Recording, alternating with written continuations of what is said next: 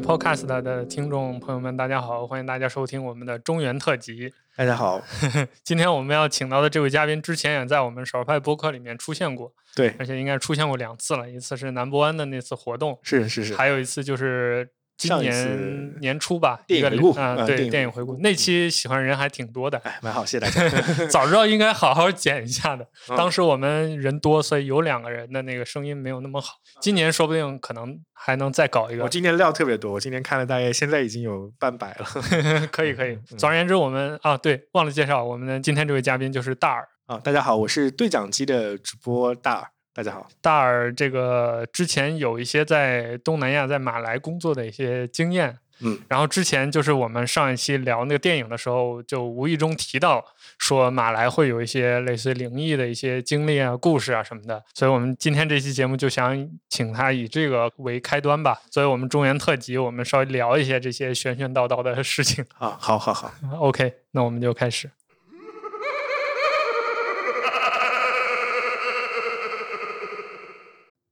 先讲你上回在节目里面提到的，就你刚下飞机，你同事就给你看鬼火还是什么的那个啊，鬼火鬼火。哎，这个故事是这样子，就是呃，我当时是一八年三月份的时候，我刚来深圳实习。然后首先有个有个前提，其实我当时之前一直在上海。然后一八年三月份来深圳实习之后，我头一个月特别的水土不服。我后面回顾过来，应该是水土不服的症状。当时出现了一些。从学术角度上来说，可能是焦虑的情况，就是心悸，就是我当时的静息的心跳全部超过一百了。哇，这有点夸张了啊！是我静息心跳一百，然后我走在路上的时候会有一瞬间的断片，就走在路上的时候，怎么个感觉？我我我这这点上我还可以分享一下，就是好像有些人说精神分裂症跟人格分裂症其实容总是容易被那个混淆，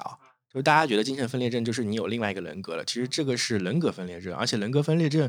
我不我不确认到底是不是一个确诊的病症症状，对对。但精神分裂症呢，就是可能你有一瞬间你的精神会恍惚或者出现幻觉。我当时我也有，我其实有颈椎病的，而且很多人都有颈椎病嘛。我当时之前在上海的时候，其实就已经颈椎病确诊，而且做过治疗了。然后来了深圳之后呢，呃，我当时的颈椎病还有心悸两个症状其实是加重的，所以我有些时候走在路上的时候，会突然之间脑子里。就跳了一下，跳了一帧，就是上一帧的感觉，你就忘记掉了，有这样子一个情况，就几秒钟的记忆是没有的。对对，可能一秒、一秒、一秒钟左右这样子，可能脑脑子会往下这样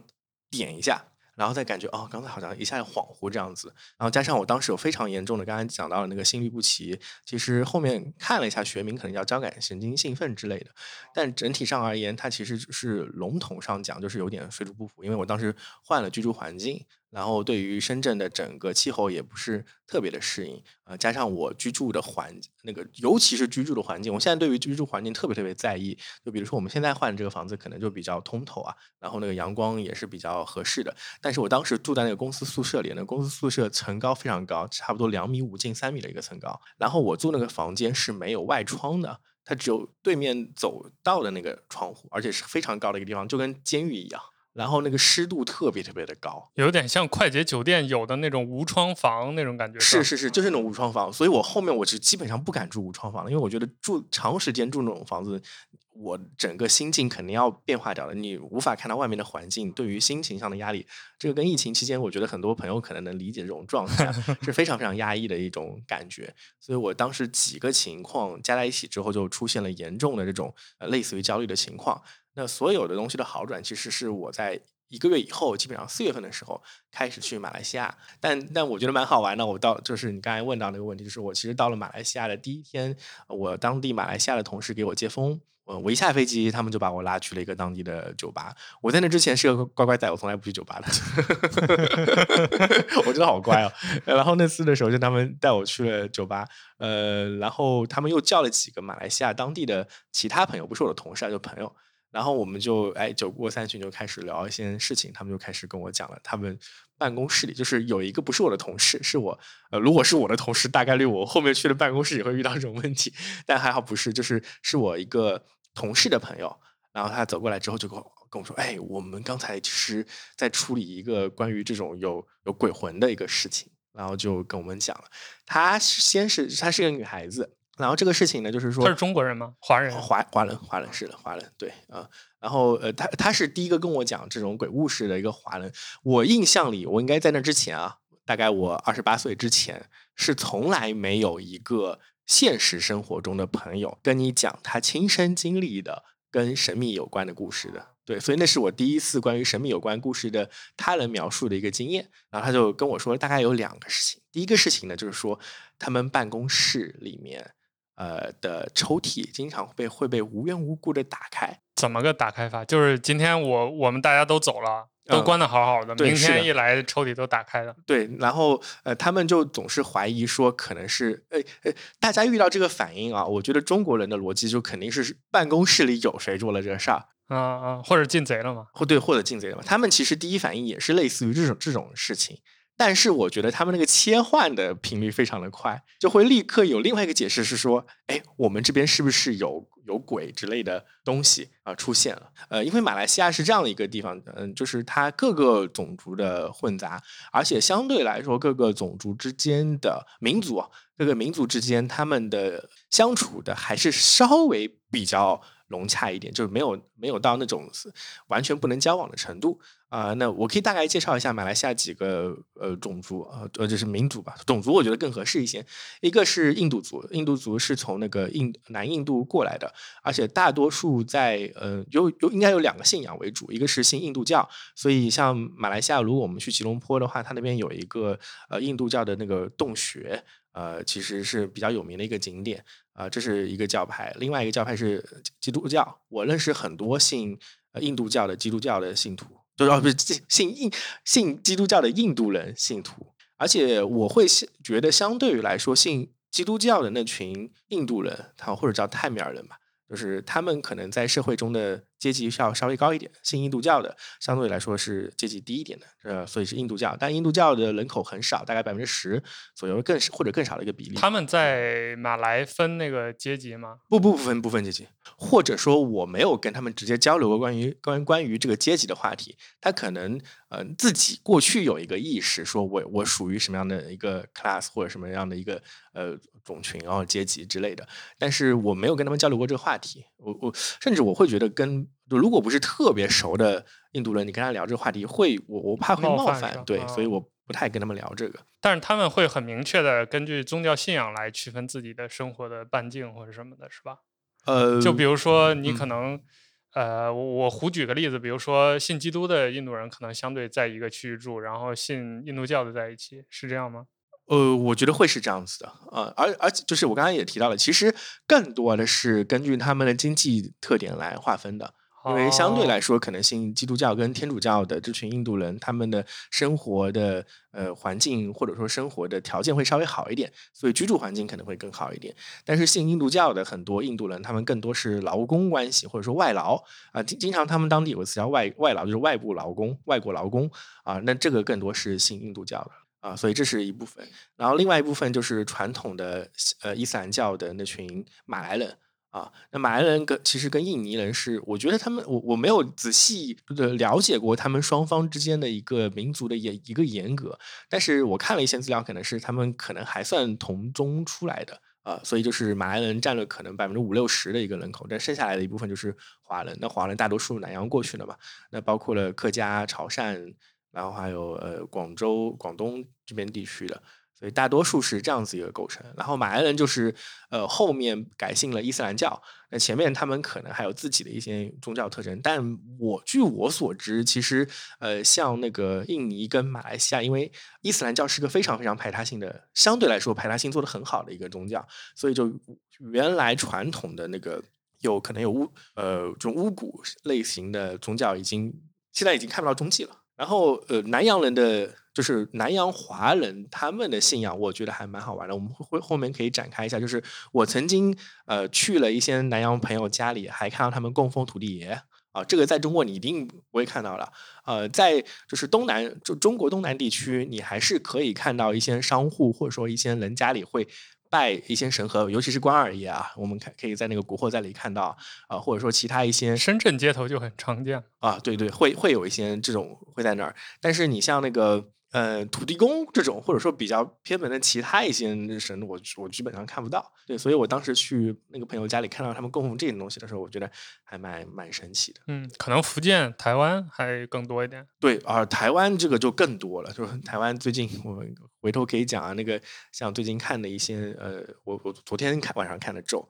然后就看了一些其他的一些资料，他们信奉的奇奇怪怪的一些东西。啊，对对对，有点像日本万物有灵那种感觉。呃，是，其实本本身中国就是很万物有灵的。神道教其实是有受中国的一些影响。是是是，所以所以就回过头来讲那个故事，抽屉还没关上。对，抽屉还没关上，就是回过头来讲那个故事的话，就是他们反呃，就相对来说，我觉得反应非常快的就提到了可能是有灵异生物在作祟。然后他们就讲到了他们的一个同事，呃，其实是他们一个类似于小帮工的这样的一个角色。因为我我前面提到了，就是呃是马来西亚的三个主要的种族嘛。那其实还有一部分比较偏门的呃种族是在东马，就马来西亚分两个地方，一个叫西马来西亚，一个叫东马来西亚。叫东马来西亚就是呃沙巴、沙劳越。啊，就也就是我们经常会去的那些什么呃仙本那那些呃比较景色比较好的自然风光比较好的地区，然后当地有非常多的土著，呃，他们一般就叫东东马人或者叫沙劳越那边的人，他们的种族跟那个马来族完全不一样的。然后他们到了马来西亚西马打工之后，也是其实类似于外劳做比较低级的那些工作，文化水平也都非常低。然后他们相对于来说，可能还会有原始宗教的一些影响，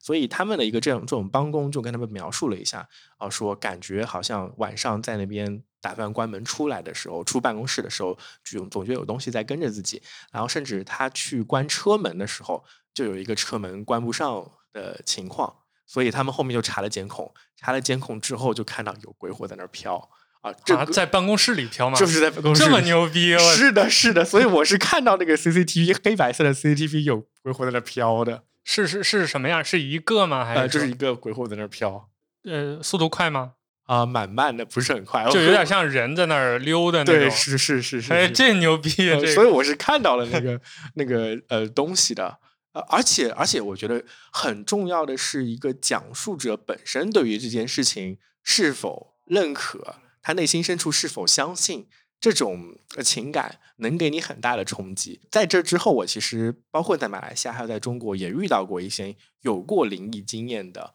朋友的描述，但最终打动我的就是让我的无神论动摇的，其实是他们语言中的那股诚恳的感觉。你想想看，我跟他们聊其他事情，我都可以认证他们对我是诚恳的，他们没有必要在这件事情上对我有所隐瞒，你知道吗？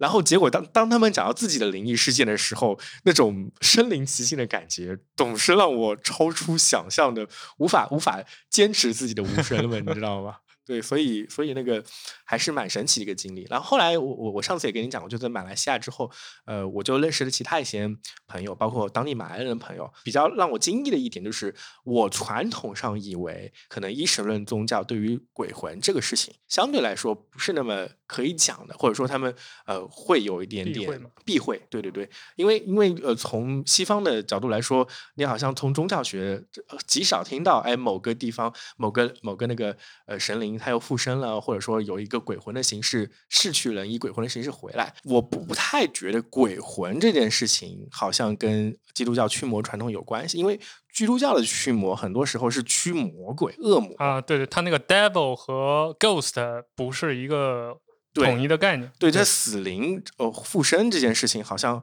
还比较少听到，或者说就是我接触的比较少吧，应该这么讲。那那我转念一想，对伊斯兰教的了解我更少了。那伊斯兰教的相关的一些传说，你更加难以去接触到。所以我觉得这块其实是一个空白的，就是说关于伊斯兰伊斯兰教信仰中，或者说他们的民俗中，呃，关于鬼魂的一些故事。那我其实当时就是抱着这种好奇心，跟一些信仰穆斯林的。呃，就是信仰伊斯兰教的一些穆斯林朋友在聊起这个事情。这里要说一点，就是马来西亚的伊斯兰教的世俗化程度还是比较高的。女子不用包头巾，不用哦，那还是要包的。就是啊，那那也没有高多 少。就是相对来说，可能 进入世俗生活这个范围，因为他们其实大量接触呃印度人跟中国人。而华人嘛，所以他们的一个包容程度，我觉得还是还好的，是可以跟你交流话题的。我是这个意思。然后呢，呃，我就跟其中一个朋朋友，我跟他是蛮好的一个朋友啊。呃，就聊起来了。我们算是同事啊。他我就讲几个事情吧，就比如说，一方面他其实会看一些，呃，之前他甚至跟我说，他有在暗网看过墨西哥那个墨西哥黑帮，呃，就是关于呃屠杀的一些小片段啊。他说他会看这种东西。然后另外呢，就是说，呃，他就跟我分享了一些他的灵异，呃，就是他以前在学校里的时候，然后他们学校呃有一个废弃的操场，操场边上呢。有一个独立的卫生间，其实更用厕所，我觉得更合适啊。就是一个独立的建筑，然后它是一个小型的那种厕所，就临时搭的那种厕所。然后他说他以前有一次在晚上的时候，呃，鬼使神差的，好像要去那边找什么东西啊。他可能就一个人，而且是一个人去的。然后去了之后呢，他就感觉那个东西可能放在厕所吧，啊，然后就进去了。进去以后，那个厕所其实有一个马桶。嗯，他的经验就是他进到那个马桶，呃，不是进到马桶，进到那个厕所之后，感觉马桶那边有点异样，然后马桶盖就自己打开了，里面有一只可能什么类似于小熊的东西在那里面，然后他听到小熊，就是玩具玩具熊那种，扔在马桶里面，对，然后那个马桶会自动冲水啥的，哦，他觉得有点怪，然后他就立刻转身就跑了，这种就超怪的一个经验。然后，呃，除此之外，他就跟我讲，就是穆斯林丧葬的一些习俗里面，还有穆斯林鬼魂的一件事情。我上次有跟你可能提了一嘴吧，就是他们其实有一个称呼，类似于一种木乃伊的东西，叫叫扑冲普冲，这是马来语吗？呃，马来语，马来语或者是印尼语，就是叫普冲。呃，然后这个东西呢，就是因为我当时我去了马六甲，马六甲是一个很好玩的地方，就是马六甲就是呃，有点类似于中国泉州。就各种宗教信仰都在一个地方存在，而且互相之间不干涉，甚至有所融合。所以你可以在马六甲看到有中国建筑风格的伊斯兰的一个寺庙，然后呃，他们的墓地丧葬其实也隔得很近。我当时去的那个三宝庙，就是传说中呃跟郑和有点关系的一个汉人的墓地丧葬区啊。然后隔壁其实对面就是伊斯兰教的一个墓地，然后伊斯兰教的墓地，它的墓碑就非常的紧密的排着。就我其实中国的丧葬习俗里面，呃，每个墓它的范围是非常大的，对不对？但伊斯兰那个就是紧密着挨着的，有点像骨灰盒一个挨一个。啊，对，一个一个挨一个，就是每个可能就呃，大概我们现在这个地板这个面积。啊，大概一平米左右，一平米左右，甚至可能稍微大一点点这样子一个面积。然后当当地有华人朋友就跟我讲，说为什么是这样子呢？因为穆斯林的丧葬习俗是人是竖着下去的。哦，对，啊，它是一个竖的安放下去的，然后他会把人包成一个类似于木乃伊的，就全身用白布包裹着，然后就这样子放下去了。所以那个普冲呢，就是相当于白色包裹着布的这些木乃伊跳出来了，然后出现在人世里面。所以你可以认为普通就是有点诈尸那种感觉，对，有点就其实跟诈尸的概念特别的像啊，所以就是死灵附身啊，但是它就保持着像木乃伊那种情况，木乃木乃伊也是完全的诈尸的类型的传说嘛。对，所以我当时听到这个时时候的时候，还觉得蛮神奇的，因为那个丧葬习俗，我觉得嗯，土地利用率很高。他这个普冲就诈尸之后会干嘛？也是会蹦蹦跳跳到处走吗？还是怎么吸人血吗？嗯，没有没有讲吸人血的，但是我大概率觉得，因为我这个东西就没深入去问他有没有接触过这这方面的故事，但大概率我会觉得他可能还会，肯定还是跟呃现世，就是呃现是活人世界里跟他有关系的那些人会碰到他们。他肯定，我大概率不会去管那些熟呃，就是那个陌生人嘛。我是这么想的，因为我没有看过具体每哪一个关于普通的故事，但是那个概念我觉得还蛮蛮神奇的。所以这是在马来西亚就听到了几个类似于鬼魂的故事吧。然后马来西亚还有一个地方就是。我当时在吉隆坡，然后吉隆坡有个叫云顶高原，然后那云顶上面呢就是类似吉隆坡的云顶酒店是啊，对，应该是全球最灵异的酒店了。对，因为呃，它本身设计其实跟澳门很像，我觉得澳门也有也会有非常非常多的这种对对对，挺多的，而且每个建筑都是一个就是庞大的迷宫啊。对，它首先设计风格上就是一个庞大的迷宫，然后呃，因为赌场里面会有非常多的关于赌啊、黄啊。还有各种自杀这种暴虐性的故事，所以存在这种传说是很正常的。所以，呃，我回第一次去了马来西亚之后，回来的飞机上就跟我隔壁坐的一个导游，他是那个华人华人导游，然后就跟我讲，啊，他们之前在那个云顶那边的一些酒店里面就有传这种类似于的故事，但是我觉得我听下来那个故事，你知道非常像什么？非常像《闪灵》。就《闪灵》有个经典桥段是那个，嗯，他们走在也是一个酒店里的时候，然后走廊尽头看会看到两个小姑娘，一瞬间那小姑娘不见了，开始狂暴那个冒雪，那个雪的血浆就呃按照河流一样冲涌过来啊。他们的描述类似于就是啊是那个走廊尽头你可以看到白衣少女或者红衣少女诸如此类的这种这种这样子一个描述。对，然后还有就是异想嘛。就是说，你可能在房间里会听到，啊，房间里有些异响之类啥的。所以我觉得马来西亚就是一个，呃，大家对于这种各种灵异的故事接受程度也很高，然后也会相信有这种事情的存在。包括后面，我想其实这个事情跟东南亚整个氛围都挺有关系的。没有经历过无神论的洗礼的世界，呃，对于这些事情的接受程度都是蛮高的。哎，我突然想到一个啊，就是后来就办公室鬼火那个事儿怎么处理的呢？哦，没就没有，他们好像找了有类似的这种术士，嗯，呃，可能施了个法或者驱了个邪之类的。在马来西亚，术士应该还是挺有市市场的。包括我当时住的那个地方的呃楼下，其实就有一个类似于这种风水师开的一个小道馆。然后你要去给他算命啊，或者说做做这种法事啊，还是还还是会会给你做的。嗯，周围的朋友大多数都会认识一个相熟的法师，这种感觉。那你在那边避讳多吗？比如说你吃饭或者走着路，就会有同事提醒你不能如何如何这种。哦，没有哎，他们只会告诉我，可能当地就是你不要一个人在夜晚走路，然后有可能会被嗯外劳抢劫。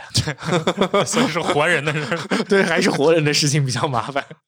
对对对，这个事情我我被提醒过好多次，但是基本上没有遇到过啊，所以我对我整个对。马来西亚的印象就比较好一点。还有什么神秘事件吗？还有什么神秘事件？呃，我想想看能不能讲啊。国内的，国内的，我可以我可以说几个，但是不太那么的灵异啊，就是有一点点瘆人的一个氛围。就是呃，之前有一个故事是我在呃这个就是我们对讲机节目里采访一个他是骑行环绕中国的一个朋友，一个年轻朋友。呃，他绕了从上海开始绕了基本上中国一圈。最后一段时间，他在福建附近，他在福建附近遇到一个非常灵异的故事，但是那个灵异故事本身没有灵异元素。大概的，他都照片我都有，那个他当时还拍那个照片。他当时是骑着一个小单车，然后半夜的时候找不到落脚点，所以就进了类似于呃福建周边的那种祖庙之类的。他肯定没有祭拜任何的很明显我们能懂的那些佛佛神之类的。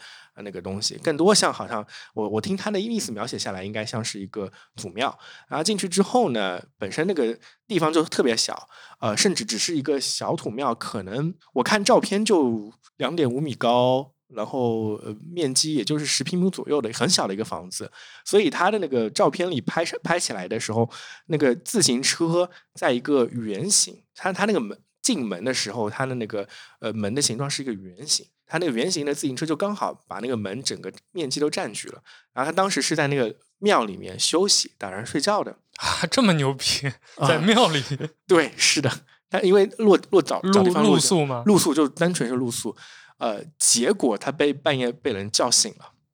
呃，是有一个老爷爷，就好像意思他不能睡那儿，但是那个老爷爷不会讲普通话，所以一直在用可能闽南语或者反正他听不懂的语言在赶他走，然后他就被赶走了。但他好像当时车有点坏，所以他一路是拉着车走的。呃，一路拉着车走，一路那个老爷就在后面一直在讲一句话，大概跟他说：“你不能在这，你不能在这，诸如此类的。”你要想当时是半夜，所以他拉着这个车车走了大概不知道四五公里吧，终于找到一个呃那个城市附近的一个地方，边城吧，或者说一个小县城里面，才在那个小县城里落脚。但后面那老爷就好像就消失了。啊，就一回头人没了。嗯，我倒是不知道他是不是一回头人就没了，反正后面的老爷就就念叨着念叨着，突然怎么着就没有了。对，哦，反正他当时有这个经历，我觉得我我回头可以把那段给找回来听一听啊。啊！但那个是我听他讲的时候，我当时我当时远程跟他录那个节目的，但是我听到那个事情的时候，我觉得很诡异。嗯啊，他的那个故事里面有非常多的蛮有蛮有趣的经历，包括他中间还去了一段时间的，好像是五台山吧。呃，在五台山还跟着和尚修行了一段时间。然后那个修行那段经历，我觉得也是蛮净化心灵的一个事情。所以他的整个故事里面，真的有非常非常多很佛缘的地方。我就提一个小点，我我还蛮推荐那个节目，那个节目叫《呃从零开始的流浪者指南》。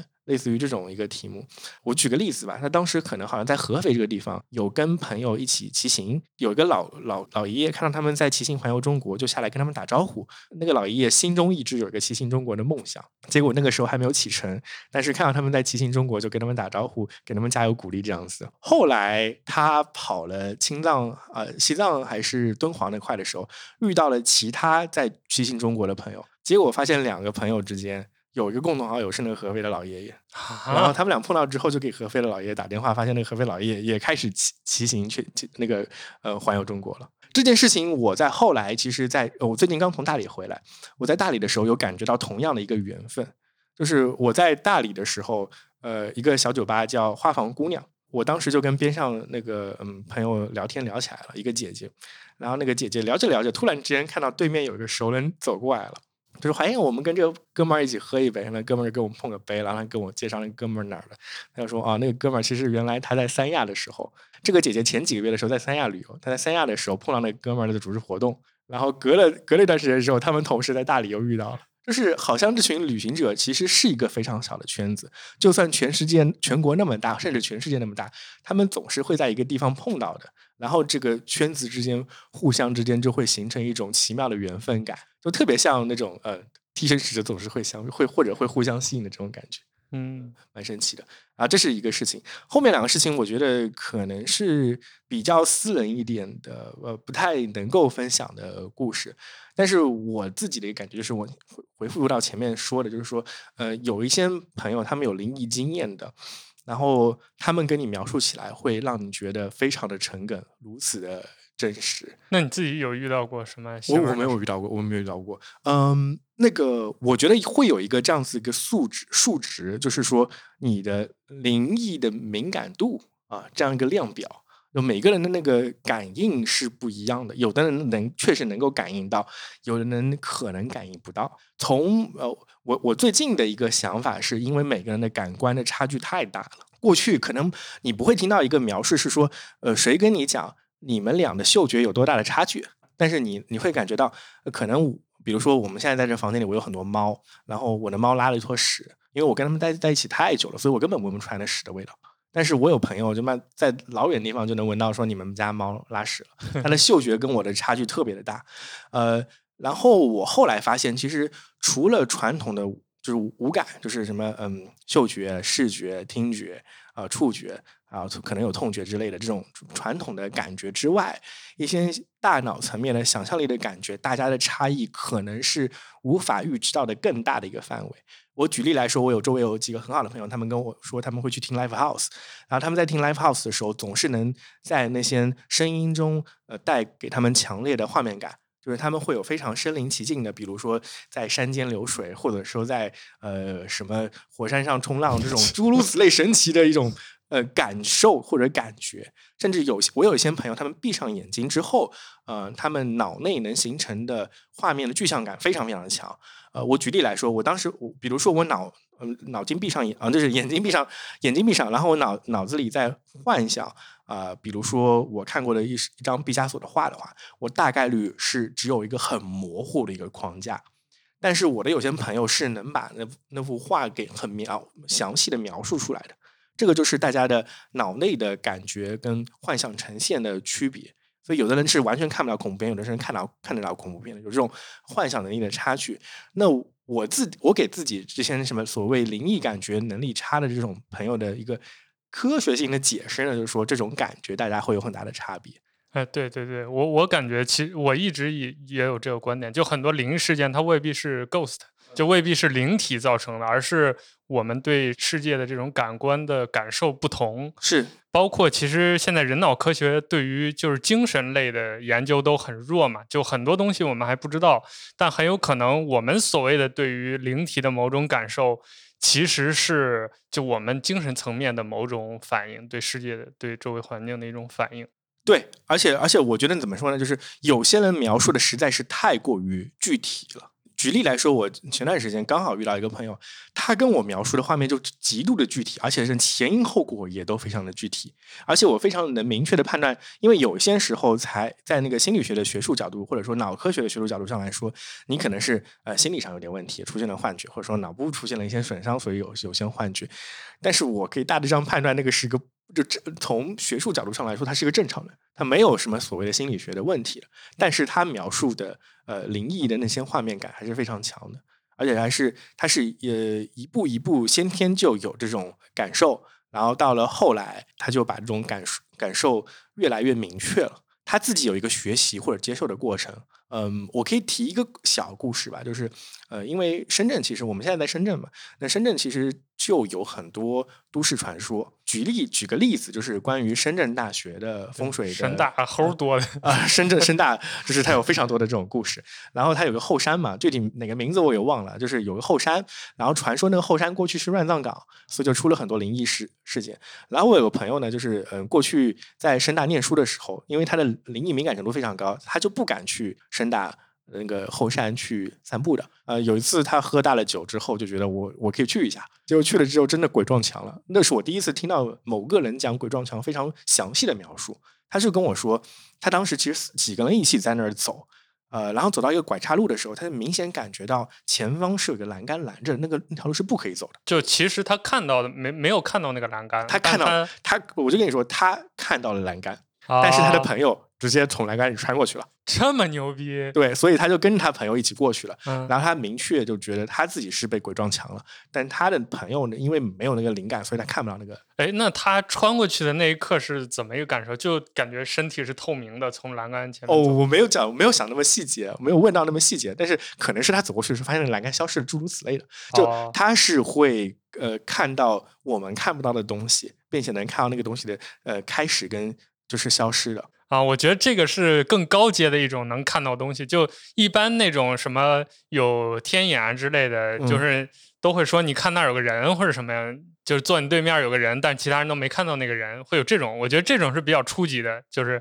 很无聊的一种撞鬼的情况。但是这种路上大家就是都同一条路，你能看见栏杆，我看不见，这种我觉得就。啊，是，而且他有非常，我可以跟你这么讲吧，就是他是给我感觉他有非常多的呃异能的。呃，有一部漫画是那个名字作者我给忘了，我只能我大致上我前前段时间在想啊，是呃有一部漫画叫《杀手阿一》，然后《杀手阿一》后来被三三池崇史拍成了电影，但是那个《杀手阿一》的原作者呃名字我已经给忘了，他还拍过另外一部漫画叫《异能者》，然后那《异能者》讲了一个什么故事的，就是有一个男的。然后他出了某些事故，所以脑子上被开了一个洞。他被开做了手术，被开动了。然后他做了手术被开动之后，他就得到了一些异能的能力。举一个很小的例子啊，就是他摸接触你身体以后，能看到你脑中形成的一些具象的画面，然后那些具象的画面跟你的潜意识高度的相关。呃，他有一个很前面的一个故事，就讲到了他摸到了一个黑帮老大的身体，结果在他脑子里就形成那个黑帮老大年轻时候的样子，然后一直在哭，身体是一个机器人，类似于高达那种机器人，然后他就把这个画面告诉那个黑帮老大了，结果那黑帮老大哇的一下就哭了。然后就觉得那个异能者就看穿他的心理，但是我觉得那那个那个整个故事的核心就是，其实你在脑子上真的开一个物理上的洞啊，你真的会打开某些异能感，然后能感受到世界变革的认知。但是那部漫画到后面就特别特别飘，是一个很有神经病气质的一个漫画，特别喜欢。但是我在现实生活中，就是慢慢的好像接触到是有这样子一些能力的朋友啊，而且他们跟我是很。很清楚的听到他跟我讲能力的细节，比如说接触之后能看到一些类似于潜潜意识的画面的，然后我们交换了非常非常多的故事，因为我是比较现实派的，他是比较这种幻想派，他跟我讲的几个幻想的故事，我觉得真的超棒。有没有能讲？呃，我没有达到授权，就不太好讲啊。前面其实那个就是他的一个亲身经历了，其他的我觉得，因为他本身是一个创作者，我可以讲一下，就是嗯，大概上这些朋友本身都会从事一些艺术创作之类的工作，然后他们艺术创作者之间多多少少可能有一些朋友也是这种敏感程度比较高的，他就跟我说，他他可能有些人同僚跟老师也能感受到类似的东西。他的是一个世界观，就觉得他好，觉得世界肯定不有不是除了我们的现实世界之外，一定有其他的，不是说平行世界，而是其他世界，就其他完全异化的构成的世界，然后互相之间是有交集的。或者甚至我们在同一个空间下就有 A 世界、B 世界跟 C 世界的叠加。哎，那么这么说来，好像很多艺术家就会画自己所谓看见的东西，或者心里看到的东西，可能就跟这个说的是一回事儿了。就有些人有不同的风格，然后仿佛看到了一个很真实的世界，然后他就画下来啊，或者写下来啊。对，或者音乐做下来啊，可能就是这个意思。呃，是的，是的，我我觉得就是，所以，所以我前面提到一个，呃，从科学角度上来讲这个事情，就是说大家的感官能力差距实在是太大了，而且感官能力并不是只有我们所知道的那些所谓的五感啊。那因为你像佛教，它也从这个基础上延伸出来什么六感、七感、八感、阿赖耶识什么啥的，你就可以认为某些人的阿赖耶识特别强，所以还是蛮好玩的，对不对？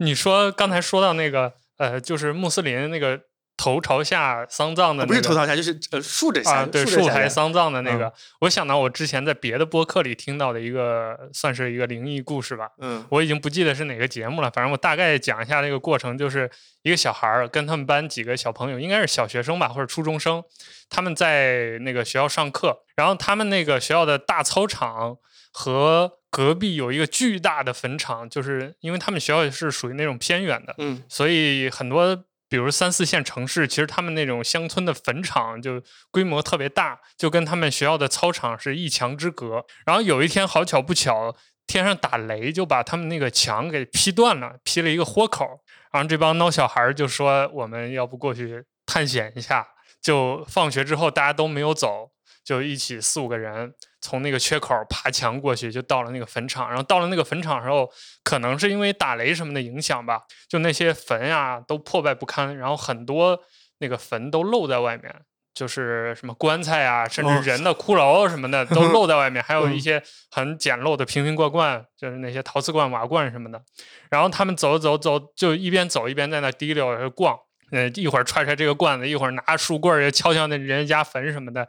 就小孩百无禁忌嘛，然后就走到一个相当相当于一个大坑，然后他们就说咱下去玩一下。然后这个陈述这个事情的这个小孩本人，嗯，他就先身先士卒跳到那个大坑里。那个大坑他进去之后，四周就是所有棺材一层摞，它不是一层棺材，它是一层就是棺材 A B C D 这样一个挨一个紧紧的排在一起。我的天！然后四面全部就是这种棺材墙，对棺材墙。而且更屌的是，因为那个破败不堪嘛，而且这个洞是露在外面的，所以那棺材都腐烂了，所以很多人的头啊，就直接就。躺在那儿嘛，就露在外面，一个挨一个，就有点像尸体排那儿，一个挨一个，有的还面朝着他什么，因为这尸体都破败不堪，就扭扭曲曲，什么样都有。但这帮小孩特别牛逼，他们还不害怕。其中一个最坏的一个小孩就滴溜，因为他们看到那个。那些人都有点像清朝，因为留着辫子，所以他们觉得是清朝人。那个特别坏的一个小孩儿，就提溜起来一个人头一个辫子就在那甩，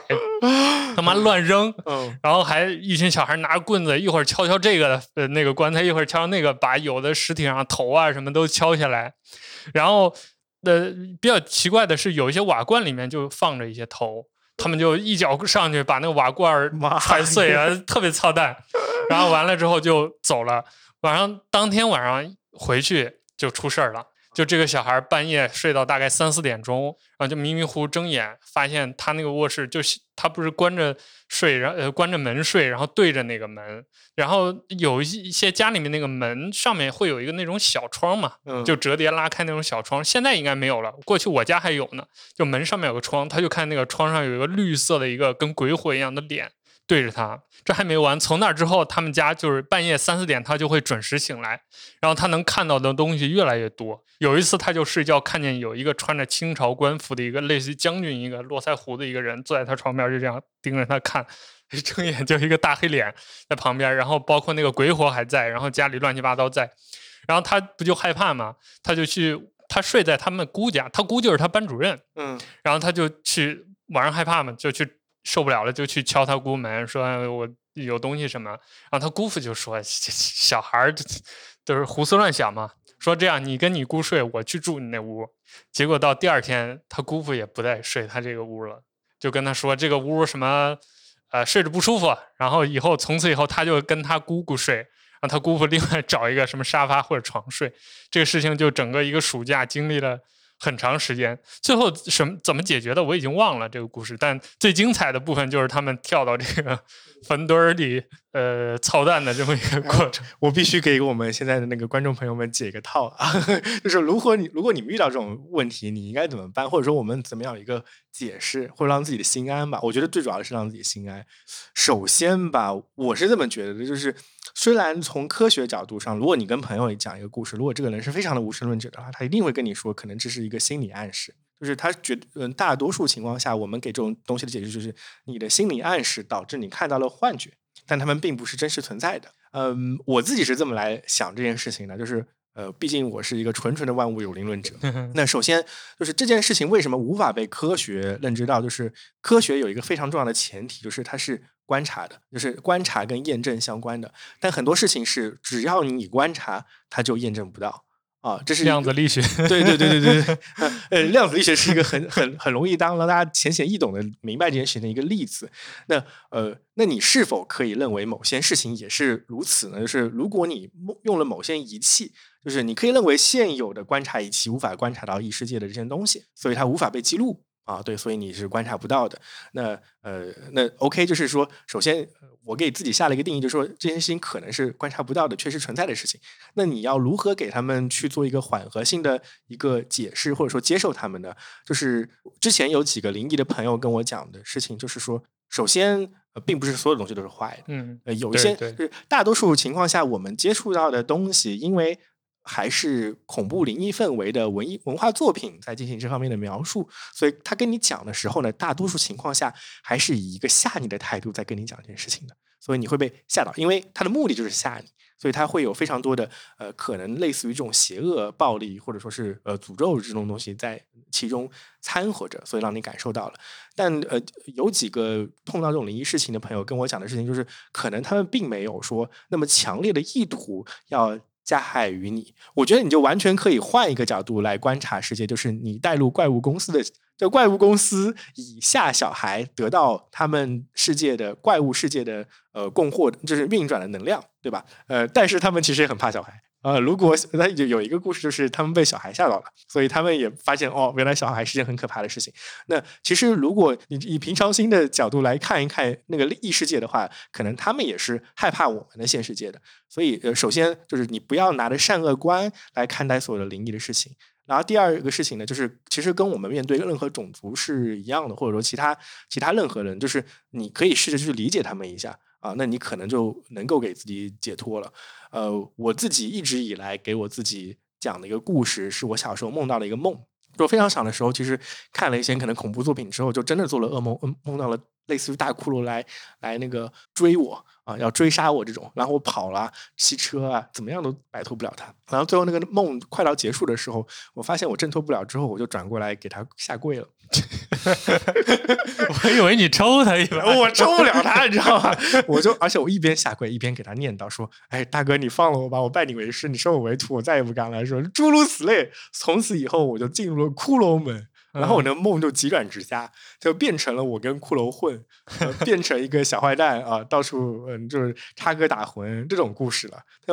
呃化解了某些程度的那种恐怖感。确实他在一直在追你，但是我也不知道他追我干嘛呢。那我那他要是想想收我为徒，我也可以接受嘛，对不对？那所以我我后来还梦到过其他一些怪物的故事，比如说那个呃吸血鬼，我我特别喜欢吸血鬼。因为我在梦里的梦梦里跟吸血鬼的故事都蛮蛮神奇的啊，都蛮好玩的啊，甚至我会被他们接纳，所以我就觉得呃，可能我对于所有这种异生物或者说异世界的一个态度，就是我我接纳他们，甚至呃觉得跟他们相处还蛮好玩这样子一个感觉。呃，我可以推荐一个推荐一个那个呃电影的导演嘛，就我特特别喜欢他，就是那个嗯大胖子，你知道吉尔多吉尔德托莫罗，然后他拍了之前拍了《水形物语》，还有那个。呃，就是地狱小子，他就是非常非常喜欢怪物，还有什么潘神的迷宫诸如此类的东西。但他传递的东西就是说，可能怪物本身并不是恶的，或者异世界那些神也不是恶的，只是更恶的东西是人心之类的东西。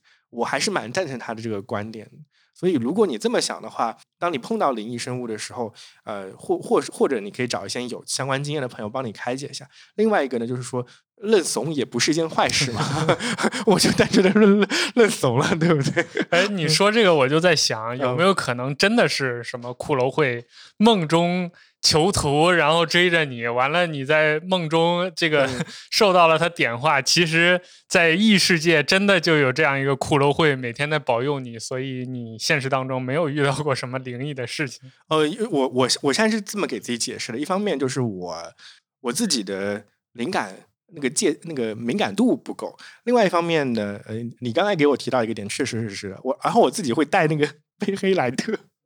我说，呃，如果观众朋友有看《剑锋传奇》的话，知道那个贝黑莱特是一个幽界，就是所谓的异世界跟现实世界的一个连接的一个口。然后我买了一个幽黑贝黑莱特的一个那个挂饰。我昨天在看咒的时候挂那个贝黑莱特，我知道真的发生什么，我就到幽界去找使徒来帮忙。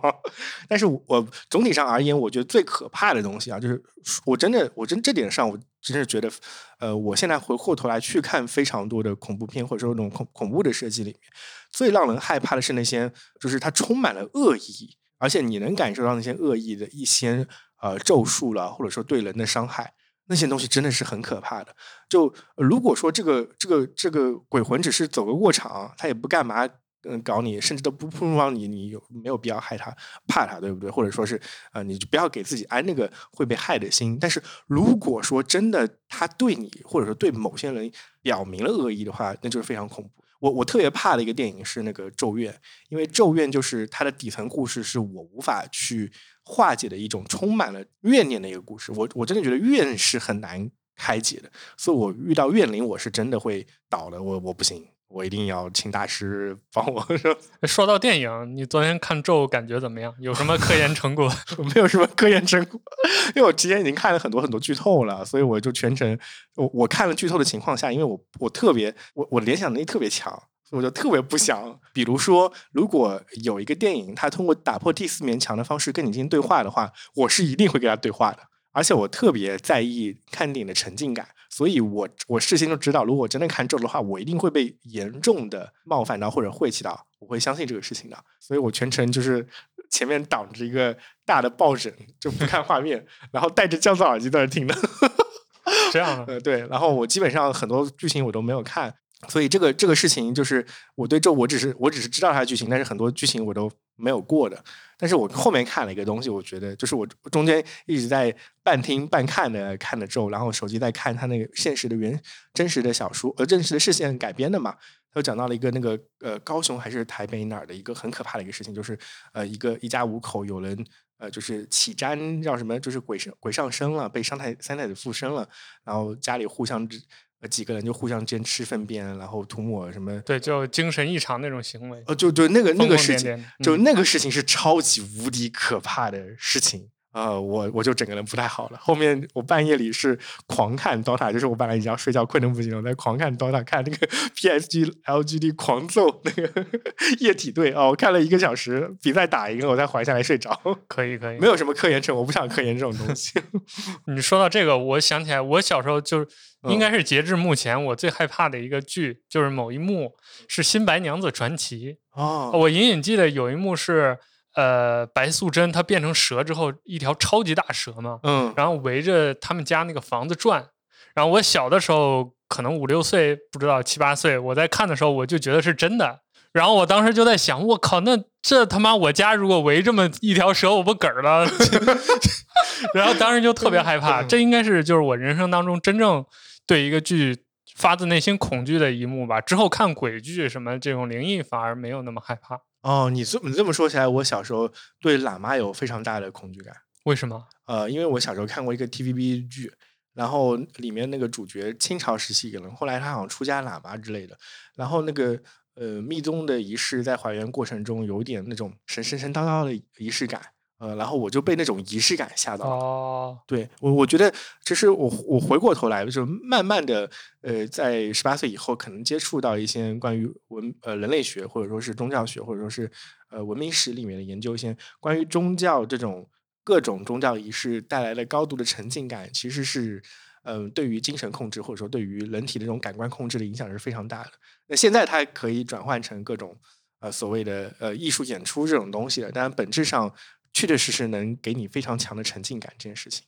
我在很小的时候接触到这种事情，我我小时候从小到大都很怕喇嘛，对，蛮神奇的一个经历。哎，你出门，比如出差，你会有那些讲究吗？包括平时，就比如说进住酒店不能住最后一间呢，然后进门要敲门啊，什么这种你会有吗？哦我不是有固定讲究的人，但是我是有固定，就是我会突然之间觉得某些事情不行，我就不行的。那是说不定你那个感官就是是是以这样的方式呈现的。就你说你可能对这些灵异无感，但可能那一刻就是你这个第六感开启的时刻呢。呃，这里我会讲两件事情，这个有有一个明显的差别，就是说，呃，一件事情是关于我我我我如果按照《剑锋传奇》的定义，我把所有的异世界称为幽界的话，就是一种是呃幽界的生物在现实世界里你是否能够感知到，这是一种能力。另外一种能力呢，就是占卜。我会把占卜那个事情分开。我的那个块其实很像占卜的事情，就是你跟因果律的连接。就是呃，我我尤其是我最近几年，我特别受因果律的控制。啊，展开讲讲。啊、就是说，我就觉得我最近一两年时间遇到的人跟事情，可能是因为我过去这个过去包括我的现世的过去，包括可能我过往世界的过去，就来生是不是前世今前？世可能嗯因为因为有些事情太难以解释了，但是他们总是呃突然之间的发生。就比如说我遇到你，或者我遇到另外一个朋友，就太巧合了，我们在此地相遇。就我我给你举个例子啊，前面讲到那个呃三亚，他们不是有有一个哥哥一个姐姐，他们在那个大理的嗯呃酒吧里相遇了嘛？那隔了两天之后，我跟另外一个朋友在街上走的时候，那个大理的那个那个三亚的老老哥走在路上，突然间回过头看了我一眼，说：“哎，你不是前两天那个在那儿在那儿那个什么喝酒的吗？我们又遇到了，给我打了个招呼，然后人就走开了。”那我就是就是觉得好像这种这种这种很奇妙的各种的遇见，呃，可能跟你过往的很多事情是相关的，但是你又无法去解释那个强相关的感觉是啥，所以我就把这件事情归结为是呃有一个巨大的因果律在进行控制。然后呢，因果律，如果你我在脑子里它具象化的一个画面上的呈现，它就类似于呃一片很多很多点，然后有中间有相连的这种星空那种感觉。然后呃，我自己的一个感觉就是说，所有的占卜其实就是跟因果律去形成链接的过程。呃，不管你是塔罗牌，还是中国的道家易经各种的占卜，其实你都在跟因果律进行发问啊、因为大多数人问的问题是我的未来会怎么样，对吧？就是我的人生是怎么样定义的，所以他们用八字作为一个钥匙。敲那个因果律的门，他他可能就是呃，你你可以在脑脑海中想这样的一个画面，那个帮你占卜人呢，他就会要拿一个钥匙，这个钥匙就是你的八字，它会插到那个因果律那个门的上面，然后它转动一下，因果律门就打开，然后掉出来一个小纸条，告诉你你未来会怎么样。这是一个具象化的一个表现的方式。但是我是觉得，就是它的钥匙就觉得 OK，那个是因果律的八字是那个钥匙。但我后来发现其实不是的，就是因为你像有些呃占卜，就是塔罗牌，它会有这种因果律的呃问法，就是它会首先问你一个问题，然后提问之后。呃，塔罗牌会作为那个钥匙给你展现出来。那我我自己是什么样的？就是我是觉得任何东西都可以占卜。就比如说你现在目就是你拿一把沙子撒在地上，沙子形成的形状也是一种卜象。重要的是，你作为解读者，你要内心深处去向因果律发问，就是你要有一个问题，然后你把沙子撒在地上之后，你跟因果律问那个问题，然后呃，你就开始看那个沙子，你会在沙子里面看到你那个问题的某些相关的答案，所以这是一种就是说占卜的方式。就占卜的本质其实对我来说是这样子，所以我你刚才跟我提到我是否出门在外有一些这种奇奇怪怪的那种呃定义，我是没有的。但是在某一时刻的时候，我可能会想，我要问一下因果律，我是否要打开这扇门，或者说我是否要住在八楼。然后如果说那一瞬间我觉得不要啊，或者是要，呃那我就会听从那个选择。哎，这个挺好，这个我觉得听众朋友们可以回去试一下，说不定大家都有这种类似的感觉。对，就我我我的虔诚感在于我对于这些因果很虔诚。对，因为我我怎么说呢？我真的是过去遇到太多事情了，所以我就没有办法说，OK，那个哦，我感觉呃，好像没有那个巨大的手在那儿，因为有些人对于命运的感觉特别明显，就是我对于命运的感觉特别明显，尤其是最近一两年，就是我遇到了很多人，可能都是因为命运在推着我去走，去遇到他们，甚至我遇到他们的时间节点都是被精确计算过的这种感觉。就有有些朋友，我就约他约了好久约不到，甚至已经约好了都被爽约了。我其实是带着问题去找他们的。就比如说我生生命中遇到了一个很大的一个坎，或者很大很大的一个问题，我觉得我一定要在这个时间节点去找他问，或者说我觉得找就是你可以这么认为吧，我认识一些术士或者说一些隐士，然后我觉得我要去找这些隐士去找到一个答案，我约了他们时间，比如说八月初七我们要在哪里相见。结果到了那个时间节节点之后，他们说他们有事来不了了。那我作为发问者，我一定是遵从他们的时间。我就啊，那你你不行，我就不行，我们就换个时间嘛。但我后来再跟他们约时间的时候，我发现那次相见反而是不应相见的，因为我问他的问题，就比如说呃，可能关于我人生的一些问题，在下一次相见的过程中又有一些新的发展，而且那些新的发展会让我更接近答案的真相。所以我在下一次问他的时候，反而是更合适的一个时间节点。嗯，对，所以这是很有因果感觉的一个感觉，啊，就因果律推动的感觉。你在马来的时候，你同事有各种神神叨叨的事情吗？就是比如占卜啊，或者有一些类似的习惯啊，包括跟你讲这种灵异的东西多吗？他们的讲究多吗？呃，我觉得讲究应该比我们多。啊！但是你现在突然之间问起来，我倒是就没有想想想到了。我在泰国的时候倒是有，就泰国的时候，他们非常讲究，说你在门口或者说厂区里面一定要有一个地方，一个神龛是供奉当地的神佛的，一定要有的。在马来西亚其实类似也有，要有一个地方去供奉你的神龛的。你有这个东西，工人才会心安，因为工人特别信这个东西。就所以，我们有些有有有一些传说是说，哦，可能某个中国的厂商不太信这个东西的，没有放，哎，结果就出了什么事儿。后来信了，我放了之后，哎，事情少一点了。而我我当时觉得，其实跟这个呃，这个这个这种这种事迹呢，就是跟那个工人本身的信仰很相关的，因为工人大多时候还是蛮信当地的一些神佛关系的，所以他们会想要一些神佛来镇住当地的一些场域，这样子。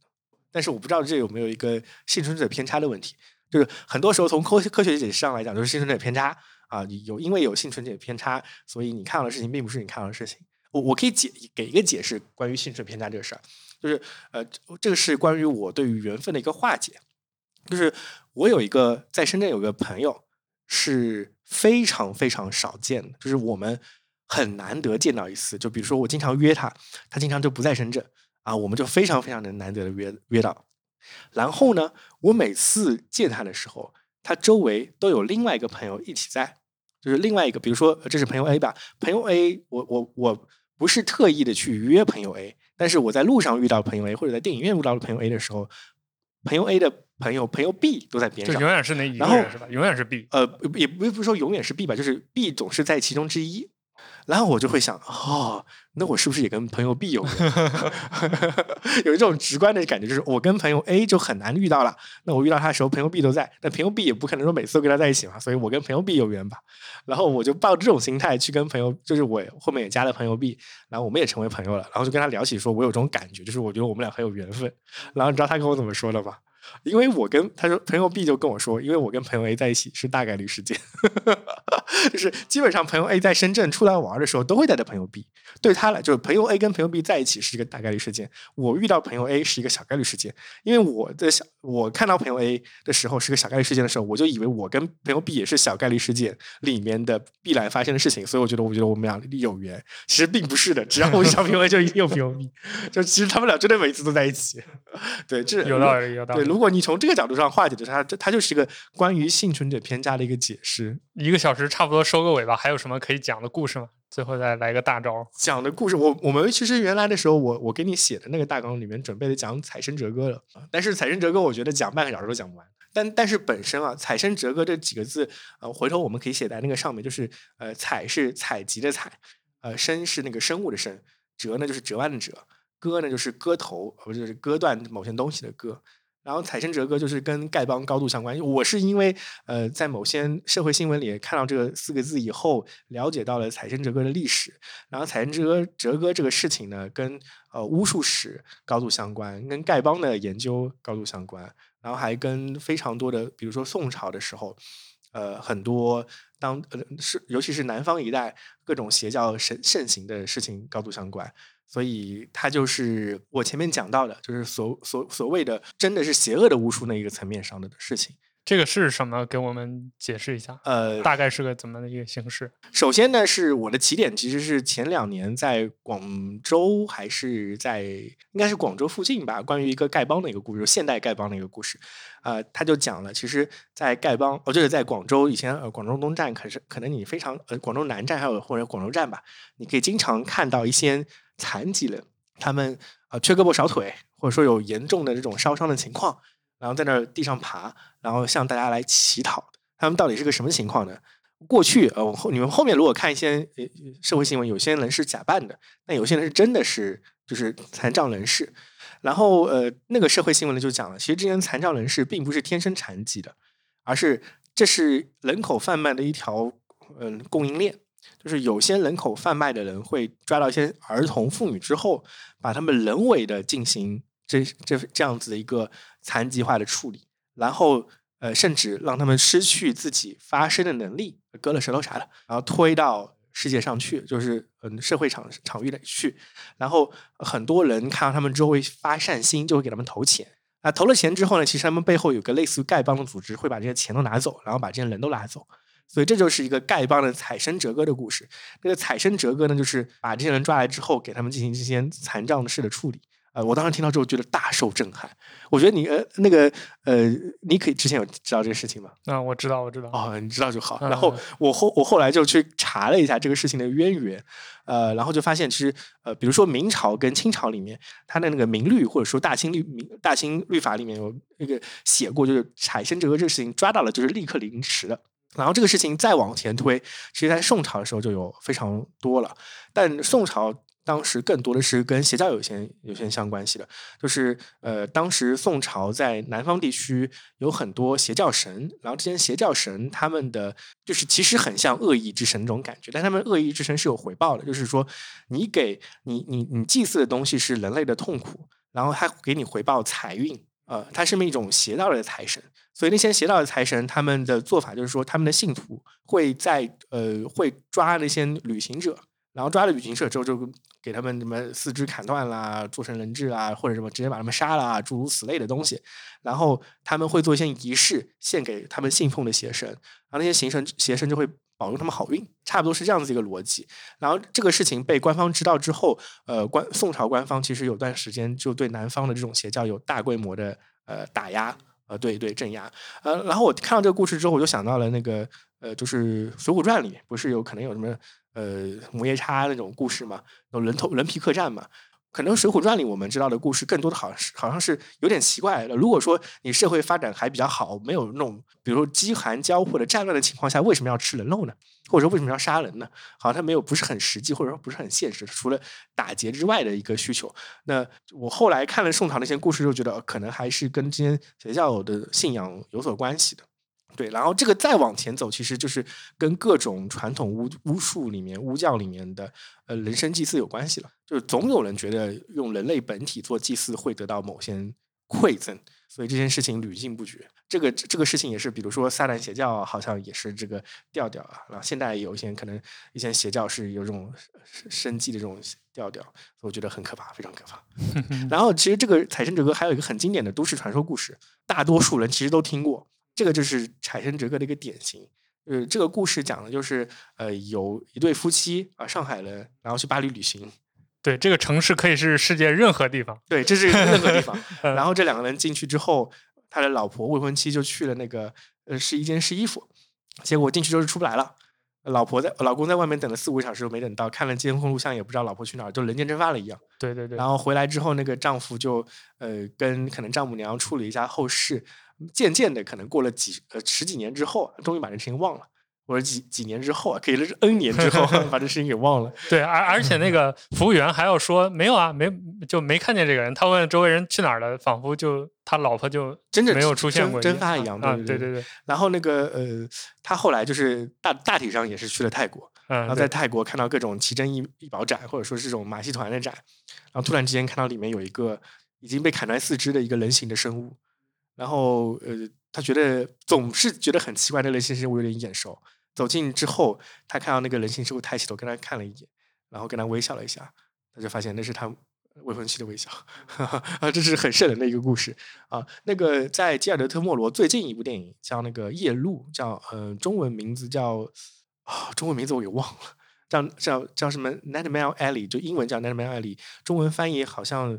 哎，我我我知道台湾版叫翻译成《夜路》，是那个布拉德利·库珀还有那个呃，就是那之前那个女王的演员演员演的。然后他就讲是美国马戏团的类似的这种事情，他就是那个马戏团，他会里面有个固定的演出，那个演出就是一个疯人，就是一个疯狂的一个神经病患者，然后那神经病患者。会表演生吞活剥吃鸡，吃生生鸡，就是马戏团的人呢会把一只鸡丢到那个笼子里去，然后你就我们就可以看到那个疯疯狂的人直接把那个鸡生吞活剥吃掉了，这是这个马戏团的固定的表演。然后在那个电影里面就讲了为什么他可以做到这件事情。其实那个马戏团团主会经常去那些酒吧里，然后看到一些失魂落魄的没有工作的人，然后他就会引诱他们到自己的马戏团打工。然后在马戏团打工的时候，他就跟他跟那些人说：“我希望你们做一个表演。”然后就跟他说：“表演是跟吃鸡，呃，跟跟这种呃呃那个什么呃生物相关的。但是他会非常进行一些心灵控制，说你一定要保证做到这件事情，而且我会给你很好的报酬。然后呃，对方可能因为没有工作嘛，而且是个酒鬼，所以就慢慢就答应他了。他答应他之后，他就会说：‘好，行的，欢迎你加入我们。’然后给他一杯一杯酒。”然后那酒里里面是下了药的，就下了迷幻药啊，一些什么可能类似于鸦片或者是类似这种这种东西，致幻致幻的东西。然后他们喝了那个东西之后，就完全丧失对自己的控制能力了。于是那个马戏团团主就会抓住机会把他们拉到那个笼子里去，他们永远就在那个环境中出不来了。嗯，然后关于那个前面讲的那个泰国那个故事，就是明显的一个采生折歌的故事嘛。然后那个故事里面，如果你呃听过一些关于东欧或者是欧洲的人皮贩卖的传说，好像又觉得这件事情好像可能是真实存在的。他们有一条人体贩卖的供，就是人类贩卖的供应链在那儿。我感觉这个这类故事最细思极恐的就是它那个后劲儿。就是虽然可能这个故事本身没有可怕的元素，但是你想想一个人突然就消失了，然后假如你是那个被带走的人，你一辈子就完蛋了，就是你也没有办法发声，就算你是清醒的，也没有人会来救你，然后你就是一个在其他人眼里的一个机器或者一个玩物，然后永远的就这样。被幽禁起来，是啊，是啊，是啊，就是非常绝望的那种感觉，对，非常非常的 B 级片拍这种东西嘛。之前不是有什么《人皮客栈》啊，诸如此类的电影是讲这个事情的嘛？就是你带入到那个绝望感里面是无法逃脱的。就是这个事情，你不是带入到老公的身份，而是带到那个未婚妻的感觉，他遭遇了什么东西？而且我觉得很多时候，呃，人类在面对苦难的时候，就真的那个呃，会失去做人的本，就是那些能力的。他真的脑子就不能成为人了，好可怕，好可怕！所以我我也是不敢细思极恐，所以我要经常拜拜我那个骷髅师傅，让他保佑保佑我。嗯，可以。那节目最后我也讲一个故事吧。很多人都让我直接录单口讲鬼故事，因为我平时喜欢跟同事讲，然后我特别爱看鬼故事。但我不讲的原因就是，我很少能听到来自身边人的这种像你刚才讲的这种亲身经历，我都是从别的节目里面听到的，所以这就有一个授权的问题，就是我不能随便讲。但是今天这个我觉得特别精彩，所以我就想讲一下，应该是我从娱乐电台这个节目听到的一个故事。这个这个娱乐电台是我现在就是听。有灵异故事的播客里面，我觉得最好的一个节目就是他们每大概每个月会出一次或者两次灵异特辑，然后里面就会收罗来自于大家投稿的故事。这就是其中一个听众的一个投稿。呃，是这样的，是一个关于酒店的故事。就哥俩到了南方一个城市去旅游，然后他们到的时候，因为那个时间已经比较晚了，可能就是后半夜了，凌晨一两点那会儿了。所以他们他们到了酒店之后就很正常的开一个房间，就他们俩大小伙子嘛，就开一间，为了省钱，就开那种标间两个床，然后就上楼。完了，这个讲述的这个当事人这个哥们儿呢。他是比较讲究的，他就知道到酒店不要住什么最后一间呀，开房间之前要先敲门，进去之后刷卡，如果刷不亮会怎么着怎么着啊之类的。就他比较讲究，呃，所以他前面都做的比较足，就很刻意的让那个酒店的服务员不要选什么最后一间呀，包括那个格局什么都选挺好。但是他那个哥们儿就是不信邪的那种。所以他们到了这个房间，刷了一下房卡没有亮，就第一次滴一下没有滴，然后第二次才开了。正常来说，按他的规矩就要退房或者要怎么样的，但他那哥们儿就无所谓，哗一拉把手就进去，然后他也没说什么，因为俩人嘛，他觉得也出不了什么大事儿，然后就把行李什么的放在那儿，然后他们就去半夜去夜店去玩去了，年轻人嘛，就是两点对他们来说夜生活才开始。完了，到等他们连喝带玩儿，叮咣啷到四五点钟回来的时候，二半夜了。回来的时候就到前台，然后路过前台的时候，有值夜班的那个前台服务员嘛，就跟他们说：“哎，对不起，先生，我们这个电梯这会儿检修坏了，麻烦你们上走这个楼梯，就走人行梯。”然后这俩人就喝的半醉，就有点生气嘛。我大半夜喝的，这路都走不清楚，你让我不坐电梯，就很生气，就。呃，骂骂咧咧的就往那个上楼的方向走，然后走着走着，发现对面就路过电梯的时候，那个电梯好着呢，而且灯一亮，然后就开门了。这俩就说：“操，这他妈电梯好着呢嘛，捡个屁修，来来上。”然后就走。完了，他们住七楼嘛，然后上屋屋走到四楼的时候，叮停了，然后呼呼门打开，但是没有人。他就想这是不是谁摁了？但是坐旁边那个电梯走了，这很正常嘛。然后就准备摁一下，再后再回来，然后继续往上走。然后就在他摁了一下那个关电梯的按钮，然后门屋要关起来的时候，就听见旁边有一个女的说：“哎，等我一下啊！”然后就有一个女生，就是刚洗澡那种状态，女生不是长头发嘛，包了一个头巾，然后湿哒哒的，然后穿了个睡衣裹着，就那么进来了。然后进来之后，因为是一个女生，所以她也不好意思，就是他俩在前边，然后那个女生就很乖的就站到他俩后面去了，就低着头。然后他就想，他也没多想，就就行吧。那有人咕关上门走屋到七楼，在这中间他就觉得有点不对了。他们回来都半夜三四点、四五点了，谁晚上这会儿洗个头，穿个睡衣还上楼，他就觉得有点怪。然后心里就犯嘀咕，但他那个哥们儿该干嘛干嘛呀，就还划手机什么的。然后到七楼，咕叮开了，然后他俩就往上走，然后俩人就出门嘛。他那哥们儿先出，他就后脚出。完了，他出门的时候就好死不死，他觉得怪，他就回头看，但是就发现电梯里面没有人。然后这个时候他就知道他们就是撞见异世界的这个灵体了。但是他那哥们儿还在前面走啊，他就想确认一下，他就跟他。那个哥们儿说，他没有直接问你说你有没有看见，他问他那哥们儿说，哎，刚才那个女的长得怎么样？然后他那个哥们儿说，嗯，没太看清楚啊，怎么你对她有意思？然后这个时候他其实内心就确认了，就是他没有直接问你有没有看到刚才那个人，而他绕过这个问题，他直接说你有没有看到对方的长相？反过来他得到回应就是他哥们儿也看到那个人，就确实那个女的进来了，但是他们出来的时候没人了。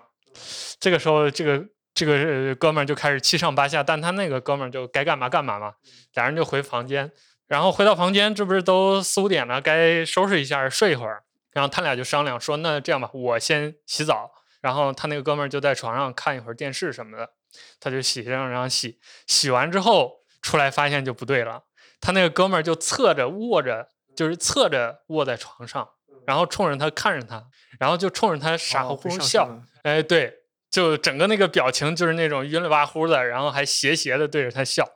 然后这个时候这哥们儿本身他懂点嘛，他反应很快，直接上去薅着领子，啪啪就两巴掌，就给那个哥们儿扇醒了。哎呀操！哎呀，我也被扇醒了，我也被扇醒了。嗯，然后他那个哥们儿就呼一下就被扇醒了，之后就跟回过神来一样，很惊讶的看着他这个哥们儿说：“是你把我扶到床上来的。”这个这个当事人就很奇怪，说你什么意思？然后缓了一会儿，他那个哥们儿才讲说：“你刚才不是去洗澡吗？你就进去了。完了，我就听外面有人敲门，我就去到猫眼看，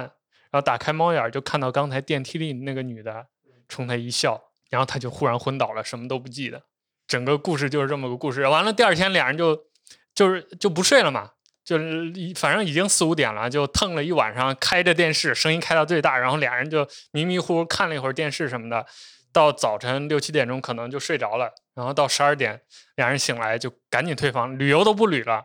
然后到呃门口的时候，刚好他们那个换班的时候，大堂经理也在，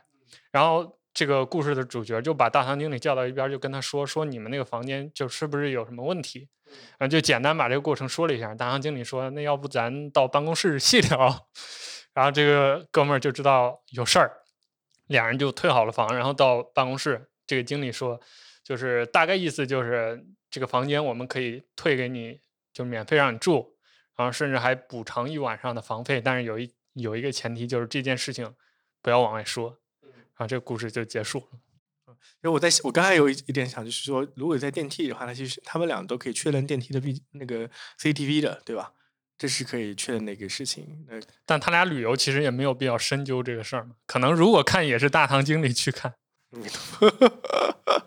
后念两句阿弥陀佛会可能会心里好受一点。我我觉得还是要说，就是我其实中间有讲过好几段，就是关于自我开解、开导这个东西的一些一些方法。我跟我一些朋友讲了之后，他们觉得可能还是有点点用处的，所以就啊不要太担心。我其实一直特别，就我是什么眼见为实的那种。如果是就像我这么好奇心强烈的人，如果我看见比如说阳台上站了一个女的，是半透明的，我肯定不会跑，我肯定会凑过去看看她或者摸摸她，甚至跟她说话的。哎，但是你知道克苏鲁的那个说法嘛？就是就是如果说那个克苏鲁。神话的体系就是有些东西是不可名状的哦。我我有个朋友遇到的事情就是类似这样子的。呃，补充小故事啊，他在大概呃，这个朋友呢以前是我们那边的一个学习天才，就是他念书特别好，而且不太用功就能考得很好的。但在高中的时候，他突然之间人就不行了，学习成绩就一落千丈，甚至好像还留级啥了的。后来我在大学的时候遇到他，就跟他聊起来这个事情，那他就跟我讲了，他其实有一次这种。经历啊，呃，他是在那种乡下外婆家里的时候，然后他有一次在麦田那边散步，稻田或者麦田，稻田啊，江南是稻田，在稻田那边散步，突然之间有听到背后有人在喊他名字，他一回头，什么人都没有，一望无际的稻田，但在那个一个瞬间，他人就不行了，就是突然突然之间感觉有一种被冲击到的呃情况。然后在很长一段时间他都走不出来啊，就被惊到了。哎，这个在中国的玄学里是有一个说法的。刚好我们这是中元特辑嘛，就中元节要特别注意这个。如果走夜路背后有人喊你，你不要回头，因为你肩膀上有三味真火，就是或者说有三盏灯。当你回头的时候，你的就是它相当于你的魂魄就会喊掉，就是掉了一盏灯，所以你的就是你的魂就会失魂落魄嘛。哦，就丢了魂儿，还好还好像教教我了。然后我其实还想说一个点，就是延伸到这最后一件事情可以防身的事情，就关于真名这件事情。就是嗯，刚才那个故事里面有个非常重要的元素，就是他被叫到自己的名字了。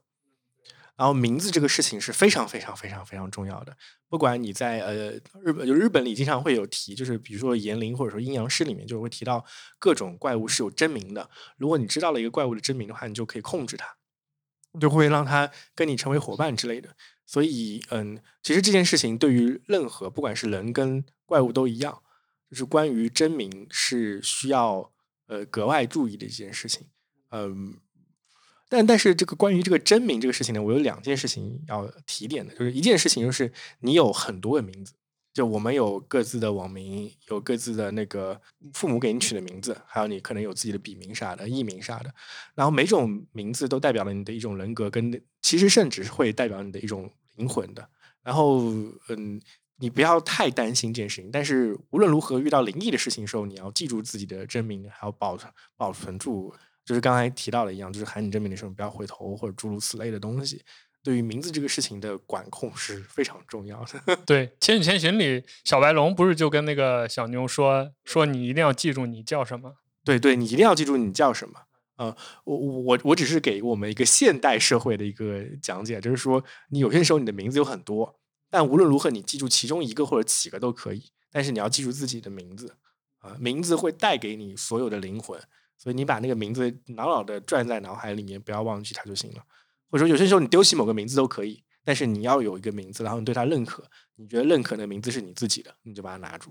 会在很多时候会对你嗯有很大的帮助、帮、帮助吧。好，那我们今天就到这儿。现在还有点神圣的感觉，不知道你有没有一种感觉？还可以，还可以。嗯，那我们今天这期中原的特辑就录到这里。我们还有一个少数派的作者叫 James Two，他给我们投稿了一个故事，是一段录音，我会放在节目的末尾。是他三次应该是中元节经历了三段小小的灵异事件。嗯，所以我们放在结尾再给大家作为彩蛋听一下。我们这期就到这里，祝大家中元节平安。平安倒倒不，我我我会想平安是一方面，就是呃，就是我非常非常重要的一点，我觉得再三要强调一个，就是说以虔诚的心态相信呃，然后尊重，嗯，就不要作恶就行了。我我我会我会念一经常，我最近一年时间里经常会念的一句那个佛家用语是。诸恶莫作，众善奉行。我经常用这句话来点自己，不管是待人接物方面，还是各方面都能做到这一点的话，呃，其实会有人来保佑你的。因为以前像财神折歌那种故事里面，有一些破解的故事，就是那些那些破解的人，他们会念佛经，然后佛经保佑了他们没有受到财神折歌的影响。对，所以我也觉得是这样。你找到一句你觉得能定住心神的话，我定住心神的话就是。众善奉行，诸恶莫作，啊，就可以了。可以，可以，这个结尾挺好。那我们今天就到这儿。嗯，拜拜。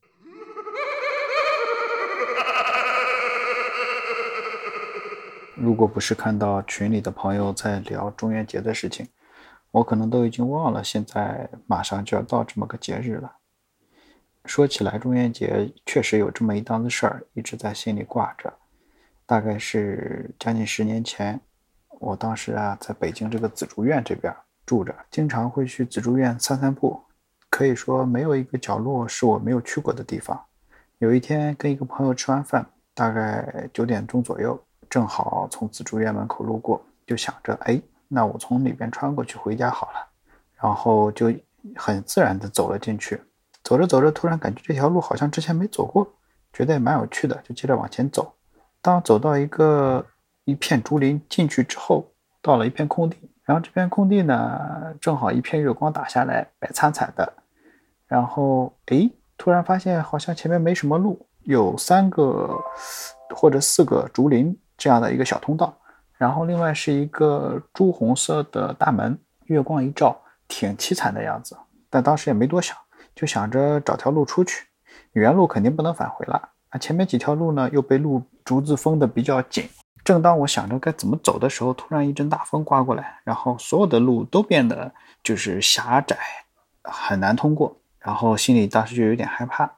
就想着赶紧找条路出去。然后随便选了一条路往前走，因为看着那边有灯光。结果走着走着，突然听到前面有戏曲的声音，就忽远忽近的，然后听听得见声，然后也看得见一点点微弱的暗光，但是就看不到人。这时候心里突然就有点害怕了。然后就想着把这个手机掏出来，打开灯光，结果呢，手机怎么按这个灯都不亮，所以只能接着硬着头皮往前走。走着走着，突然听到左边有声音，右边也有声音。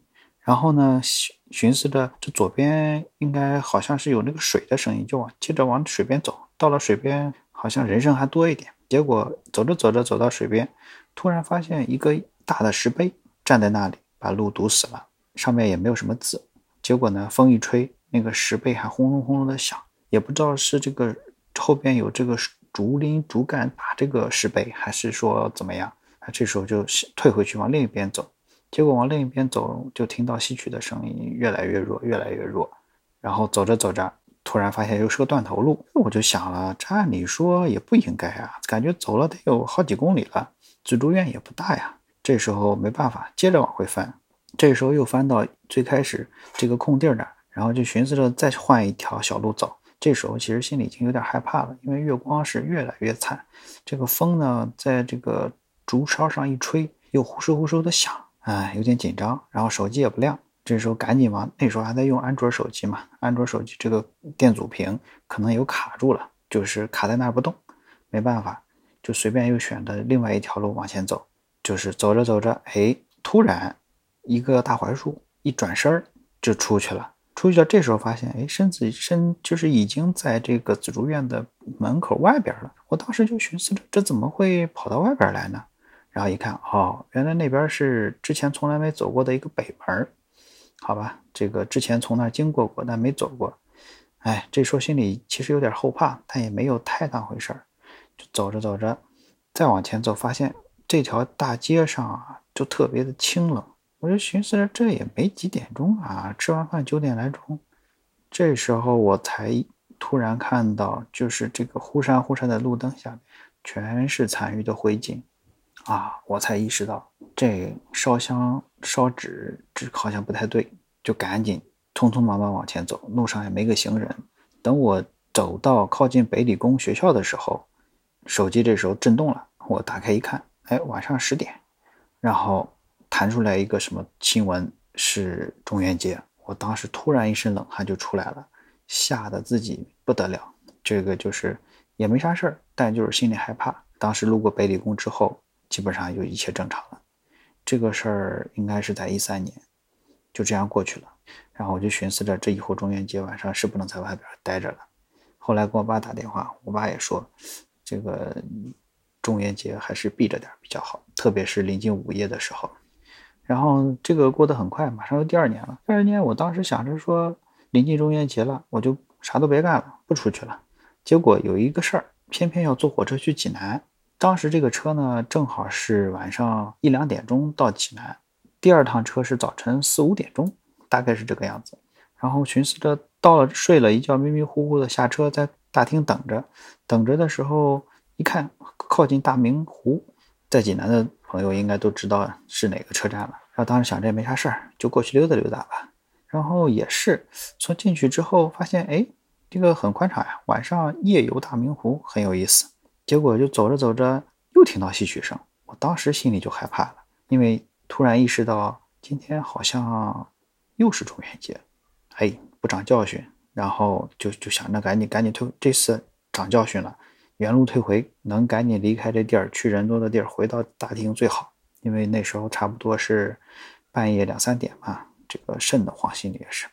结果就往回走，往回走的路上，这原路返回总没什么问题吧？结果就看到好多人在跑步。我看了一眼时间，差不多是三点多。寻思这这这这济南人民也这个也太早了吧？三点多有跑步的，有钓鱼的，人人满为患呀。然后，当然事后我才知道，这个晚上呢，咱这边是不要门票的，所以进去的人也确实是有点多。不过，当我真正的从里边走出来的时候，我一看时间，哎，也进去了，也就十分钟不到啊。但是我这个步数啊，当时是流行，好像是什么微信步数，已经好几万了，那就很震惊。然后呢，回去回去之后。就赶紧回到火车大厅，待在人多地儿，啥也别干。但是第二天早晨，我就跟一济南的朋友打电话问这事儿：你们这个大明湖晚上能进吗？他说能进啊，这个一般晚上不要门，几点几点之后不要门票，就好多人就进去散步了。早晨几点几点之前，他们就出来了。我说那你们这钓鱼的会很多吗？他说不多呀，这个一般这种有那么零零散散看到几个就是了。我我我，然后我当时心里有点嘀咕，然后我说那那我我昨天晚上我遇到好多好多人啊，简直跟白天似的。他说那不能，这两天那边检修呢，这不可能有人，门都封了。我说那你再查查。后来他给我发来一张照片，果然那段时间是在修啊。我也不知道我反从哪进去的，但这事儿就让我心里一直很很毛躁。从那时候我就直接给第二年定了个闹钟，就说。再下一年中元节，坚决坚决不出门然后就时间过得很快。一五年的时候呢，我又回北京了。本来吧，前一年定的闹钟，我就明确的知道中元节这一天不出门，坚决不出门。很早很早很早，就五六点钟吃了饭，在家待着，待着也没啥事儿。结果有个朋友打电话，离得不远，说过来有点什么事儿，着急，让去帮个忙。那我就寻思着离得也不远。这也不算晚上出门吧，就叮当咕噜跑过去，把事儿办了，把事儿办了，然后赶紧回家。这个我可不想在这个又在半夜深更半夜的往回走，哎，结果从他们小区出来，就是一个这种只过行人的旋转小门又封封掉了。那我就寻思着，这个这这这就走大门呗，大门平时也走的多了，然后走到大门，大门也堵了。这次堵得很很有意思，就是一个白色的车堵住门口，完完全全堵住，一个人连个缝都过不去。那这时候我就问保安说：“这个保安，这个怎么走？”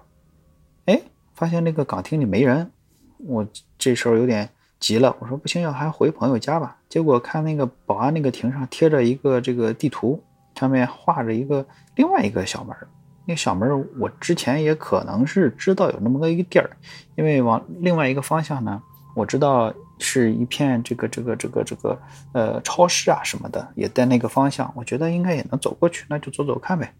然后就往那边走，那个方向走出去，一个铁栅栏，虚掩着，一推就出去了。结果出去之后呢，是一条特别黄皮的小路，然后呢，一个土堆包，一个土堆包，这个我想着也正常，因为那一块的话一直有施工的，我就往前走。结果一个圆堆一个圆堆的绕，绕来绕去，哎，又绕回去了。我说寻思这不对呀，这也没没啥没啥这个特殊情况呀。哎，这时候一看门外有人了，我说这个怎么回事啊？为啥后门出不去？你刚才不是前门堵了吗？门卫说：“你没堵门啊，好几个人刚才过来说堵门了，我这儿有监控看着呢，这没不可能有人堵堵门。你而且北门这都都封了这么这几年了，这也出不去。啊我说你不信你看看去，那边北门那边那个大栅栏能出去。门卫才才好不容易说那不可能，那后边乱坟岗谁往那儿走啊？我这时候就心里真的是害怕了，直接打了个车，给我送回家去了。”好像还没到第二天，我回去没多久，我给我朋友打电话，我说怎么回事？你们这小区这有问题啊？闹鬼呢？这是？朋友说，嗨，这个没听说，反正后边那个大家都说是一个正常的地儿，也没人往那儿走，啊，这事儿就按下去了。然后第二天，那朋友给我打电话过来了，说啊，你昨天说那事儿啊，我听说了，说是那个门卫喝酒了，门口呢好像是有一个车堵了，但是好像是一个什么。类似于这种丧葬的什么车，然后之类的，但是呢也搞不清楚，因为门卫稀里糊涂的，